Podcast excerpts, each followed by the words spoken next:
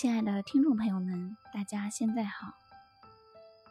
今天我想和大家分享的是：不以鱼缸的心看大海。有一条鱼在很小的时候被捕上了岸，渔人看它太小，而且很美丽，便把它当成礼物送给了女儿。小女孩把它放在一个鱼缸里养了起来。每天，他游来游去，总会碰到鱼缸的内壁，心里便有了一种不愉快的感觉。后来，鱼越长越大，在鱼缸里转身都困难了。女孩便把它换了更大的鱼缸，它又可以游来游去了。可是，每次碰到鱼缸的内壁，她畅快的心情便会黯淡下来。他有些讨厌这种原地转圈的生活了，索性静静地悬浮在水中，不游，也不动，甚至连食物也不怎么吃了。女孩看他很可怜，便把他放回了大海。他在海中不停地游着，心中却一直都快乐不起来。一天。他遇见了另一条鱼，那条鱼问他：“你看起来好像是闷闷不乐呀。”他叹了口气说：“啊，这个鱼缸太大了，我怎么也游不到它的边。”这个小故事可谓发人深省。这条鱼之所以不快乐，是因为它用鱼缸的心来衡量大海。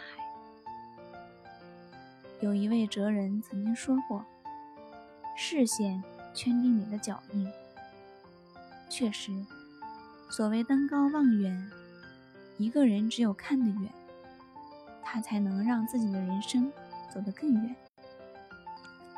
在道家看来，人的心胸大小很重要，因为它将决定人的事业大小。故福之孝一官，行比一乡。德合一君而争一国者，其自是也。亦若此矣。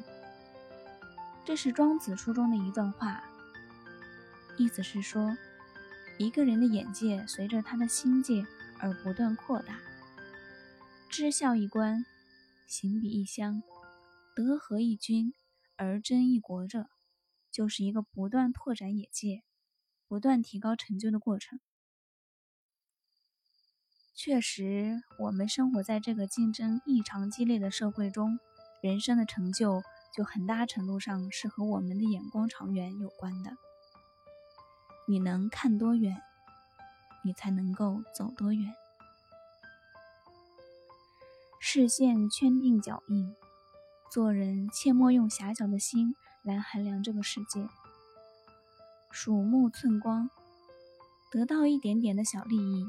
或者一点不足道的小成就就沾沾自喜、自鸣自得的人，是不会有大作为的。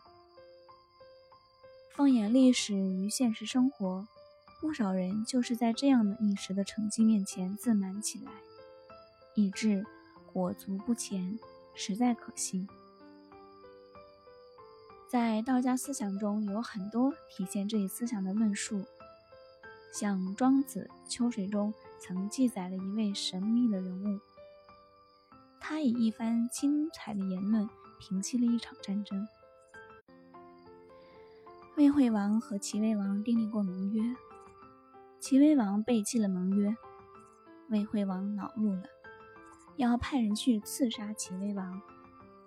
将军公松衍听说这件事情，感到可耻，就对魏惠王说：“君王是一个大国之君。”却派一个平民去报仇。我愿意领大军二十万，为君王去讨伐齐国，俘虏他的人民，牵走他的牛马，使他国王的内热从背部发泄出来，然后倾覆了他的国家，将大将田忌赶走，然后再打伤他的背部，折断他的脊骨。魏臣子季子听到公孙衍这句话，感到可耻。就对魏惠王说：“譬如筑十丈高的城墙，已经筑好了七丈，可是又把它毁坏，这是劳役们最痛苦的事情。现在已经有七年不打仗了，这是我们国家兴旺的基础。公孙衍是个混乱的人，他的话是听不得的。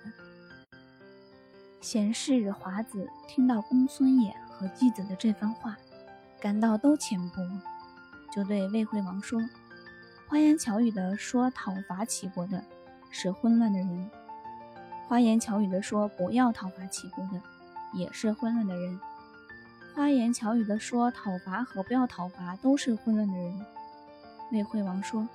那么怎么办呢？华子说：“君王只要追求道就行了。”惠师听说这件事，就在魏惠王面前推荐了戴敬人。戴敬人对魏惠王说：“有一种叫做蜗牛的东西，君王知道吗？”魏惠王说：“知道。”戴敬人说：“有在蜗牛的左触角上建立国家的。”名字叫做角氏，有在蜗牛的右触角上建立国家的，名字叫做蛮氏。两国经常因为争夺土地而掀起战争，死在战场的尸首就有几万具。他们追赶败兵，十五天才能够返回来。魏惠王说：“哈，这大概是谎话吧？”戴敬人说。我愿意为君王证实这件事情。以君王的意思说，在天地四方上下之中，有没有穷尽呢？魏惠王说：“没有穷尽。”戴敬人说：“如果把心神遨游无尽的境遇之中，再返还到四通八达的各国之间，就感到似有似无的一样。君王知道这个道理吗？”魏惠王说：“知道。”戴敬人说：“四通八达的各国之间有个魏国，魏国之中又有个梁邑，梁邑之中有个君王。这个君王和埋氏相比，有没有分别呢？”魏惠王说：“没有分别。”戴敬人走后，魏王就不知所措的，如同丢了什么东西似的。魏惠王因为他和齐威王之间的私人恩怨，就想发动一场声势浩大的战争。很多大臣都用不同的方式劝诫，最后，戴敬人在会师的推荐下隆重登场，化解了这场干戈。戴敬人如何说的呢？他就是通过把魏惠王的眼光拉远，使魏惠王站在更高的层次上看待这次战争和恩怨，最终使得魏王就不知所措的，如同丢了什么东西似的，一场浩劫。就此化解了。眼界圈定作为的大小，一个人要想拥有更广阔的视野，就必须从一开始就使自己存着一颗大海一样的心。